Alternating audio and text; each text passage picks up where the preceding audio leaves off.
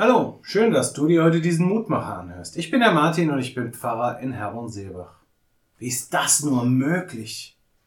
Immer wieder stoßen wir beim Lesen der biblischen Geschichten auf Ereignisse, die wir uns kaum vorstellen können.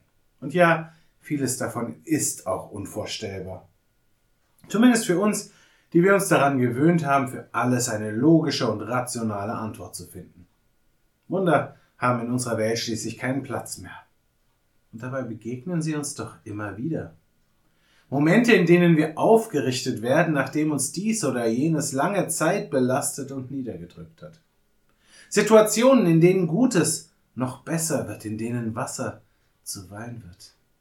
Augenblicke, in denen der Sturm, der in mir und um mich herum tobt, plötzlich aufhört und ich merke, dass ich gehalten bin. Doch anstatt wahrzunehmen, dass in diesen Zusammenhängen etwas passiert ist, was unser Leben auf wunderbare Weise verändert hat, suchen wir wieder schnell nach logischen und rationalen Antworten. Es wäre ja auch viel zu einfach, so etwas Banales als Wunder zu bezeichnen und dadurch Gott einen Raum in meinem Leben zu geben. Schließlich muss ein Wunder doch etwas wirklich Außergewöhnliches sein. Etwas, das meine Welt auf den Kopf stellt und die Zustände, mit denen ich mich auseinandersetzen muss, zum Besseren wendet. Doch wie schon Jonathan, der Sohn Sauls, feststellte, es ist dem Herrn nicht schwer, durch viel oder wenig zu helfen. 1. Samuel 14, Vers 6. Am Ende wird nur der, der bereit ist, Gottes Hilfe im Kleinen zu erkennen, wirklich erleben können, dass Gott die Welt immer wieder auf den Kopf stellt und die Zustände, mit denen wir umgehen müssen, immer wieder verändert. Ich lade dich ein, noch mit mir zu beten. Jesus, du hast Kranke geheilt. Du hast Wasser in Wein verwandelt. Du hast dem Sturm Einhalt geboten.